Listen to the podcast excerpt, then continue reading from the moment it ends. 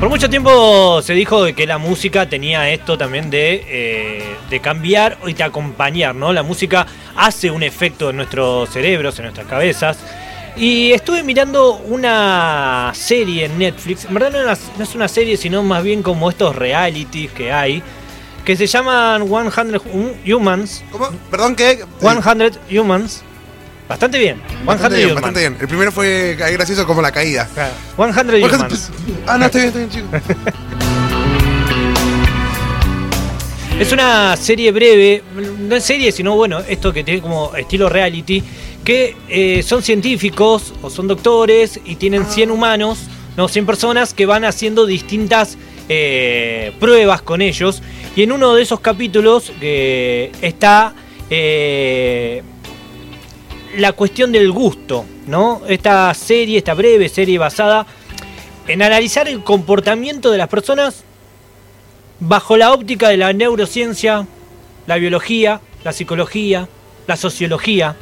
Si bien los resultados que arrojan esta investigación, por supuesto, eh, que se utilizan como personas, que son los verdaderos ratones del laboratorio, son sorprendentes, pero obviamente no son determinantes, ¿no? Obviamente esto está basado dentro de lo que es un, un reality de la televisión, pero bueno, hay muchos estudios.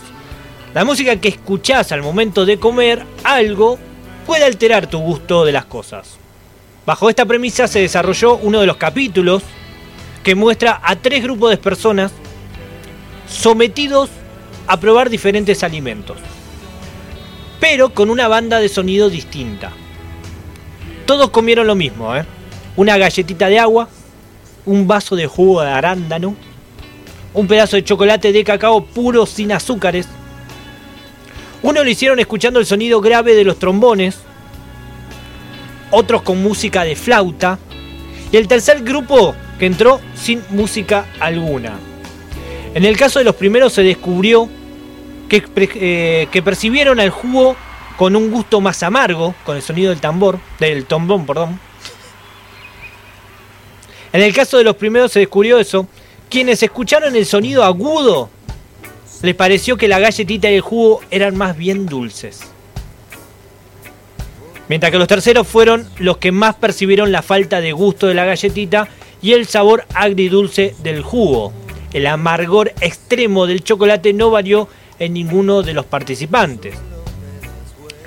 Ok, esto es basado en un programa de televisión, 100 Humans, 100 hombres y mujeres serían, 100 humanos, ¿no? Que la pueden encontrar en Netflix. Ahora, ¿por qué sucede esto? ¿Por qué realmente es así? ¿Realmente la música que estamos escuchando, el sonido agudo, grave, realmente cambia la percepción del gusto que nosotros estamos comiendo? Yo nunca lo llevé a la prueba o nunca me di cuenta de eso y traté de experimentar sin llegar a ningún tipo de conclusión alguna.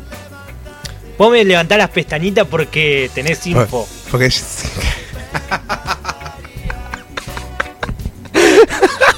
¿No? Sí, sí, sí. Porque, porque quiero, ver a, quiero ver a dónde vas. Porque. eh, eh, para mí el lema tendría que ser que los sonidos modifican o interfieren, ¿no? No, Claro, no solo la música, sino que El sonido, el, el sonido, que Exacto. distintos tipos de sonidos. Y es real eso. Es sabido. Te, te pongo un ejemplo. A ver, poneme un ejemplo. Eh, cuando a los perros se le hace lo del silbato, ¿lo viste alguna Sí. vez? Ese silbato que no suena, es un sonido que no suena, o- Ah, nosotros no lo percibimos. pero ellos sí. Sí, Bueno, eso es ultrasonido. sí. Nosotros escuchamos desde 20 Hz a 20.000 Hz y, es- y los perros y hay otros animales que escuchan de arriba. Arriba de 20.000 Hz es ultrasonido. Es un sonido muy, muy, muy, muy, muy agudo que nosotros no percibimos. Exacto. Pero que a los perros les remolesta, les remolesta, les remolesta. Pero, ¿qué tiene que ver con el gusto eso? No, vos fijate, eh, eh, por el sonido. Sí. Después creo que, no sé si había un experimento que lo utilizaban para cada vez que daban ese silbido les daban comida, entonces, eh, no sé, lo relacioné por ahí. Muy bueno, mu- muy bien Lo relacionado. relacioné por ahí.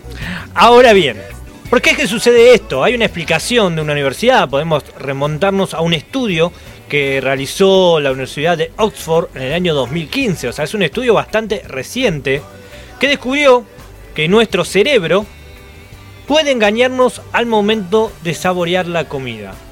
Luego que trucho.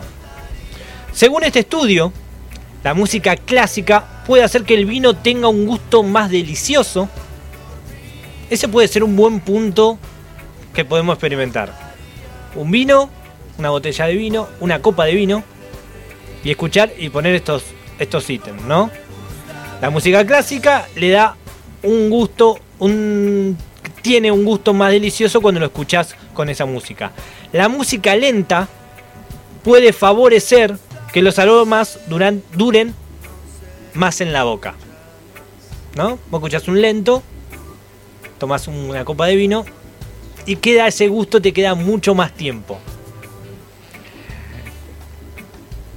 Cuanto más nos guste lo que estamos escuchando, más nos gustará lo que estamos comiendo. ¿Significa que vas a comer más rápido? O que te va a decir, qué rico esto que Qué cocinaste hoy. Pero es porque estamos escuchando de fondo Led Zeppelin. Si a vos te gusta, ¿no? Lo que Claro. a cada uno le gusta. Eh, el sonido agudo del piano puede hacer que frutas como la frambuesa o la mora sean todavía más dulces de lo que son. Todo esto está comprobado por la Universidad de Oxford. Esto no es joda, no es la de Massachusetts, que sabemos que la de Massachusetts tira más fruta. Charles Spencer, director, Charles Spencer, Ok.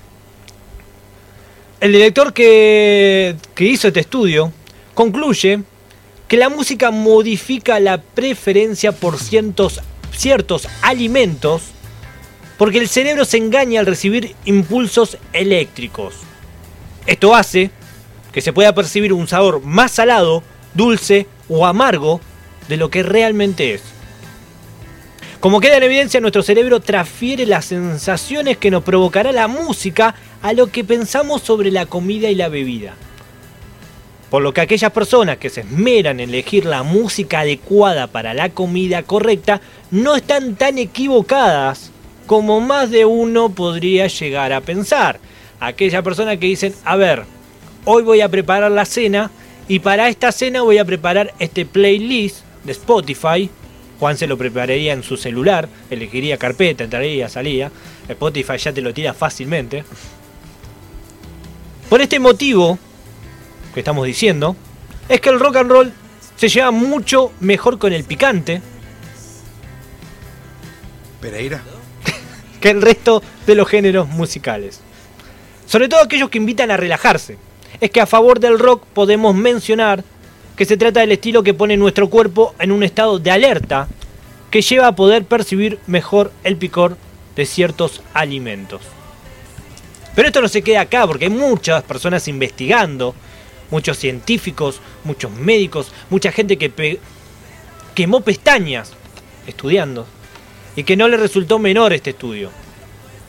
Porque según el científico alemán Thomas Hummel, la música también puede hacer que nuestro apetito incremente, dependiendo de la armonía de los ritmos que oímos. Con razón. Es que cuando comemos o escuchamos música, liberamos dopamina, implicada en el placer y en el deseo. La serotonina ayuda a realizar la digestión, controlar la temperatura corporal y hasta influye en el deseo sexual, ojo. Y endorfinas, encargadas de hacernos sentir placer. ¿Qué música influye en el deseo sexual? Yo que no escuché. Eh, el rock. El rock. Sí, o la música, la música en sí. Porque, porque a cada uno la música me gusta la música a mí. son so, pero la música que a vos te gusta es la que a vos te genera eso. Por ejemplo, vos te gusta Led Zeppelin, te, te hace esto, te larga dopamina, te larga la serotonina y las endorfinas. Si vos yo te pongo en este momento Bad Bunny y ella perrea sola, tal vez un tema que vos decís, eh, pues está bueno, pero no te No me dan ganas de garchar eso, ¿eh? Bueno, y tampoco te genera ni la dopamina ni de comer, nada. Está bien. Pero esa es la percepción que tiene tu cerebro con la música que estás escuchando. Claro, A modo de conclusión, entonces, claro. A ver. podemos afirmar que no existen malos chefs, sino que en realidad no eligieron la banda sonora apropiada para acompañar sus platos.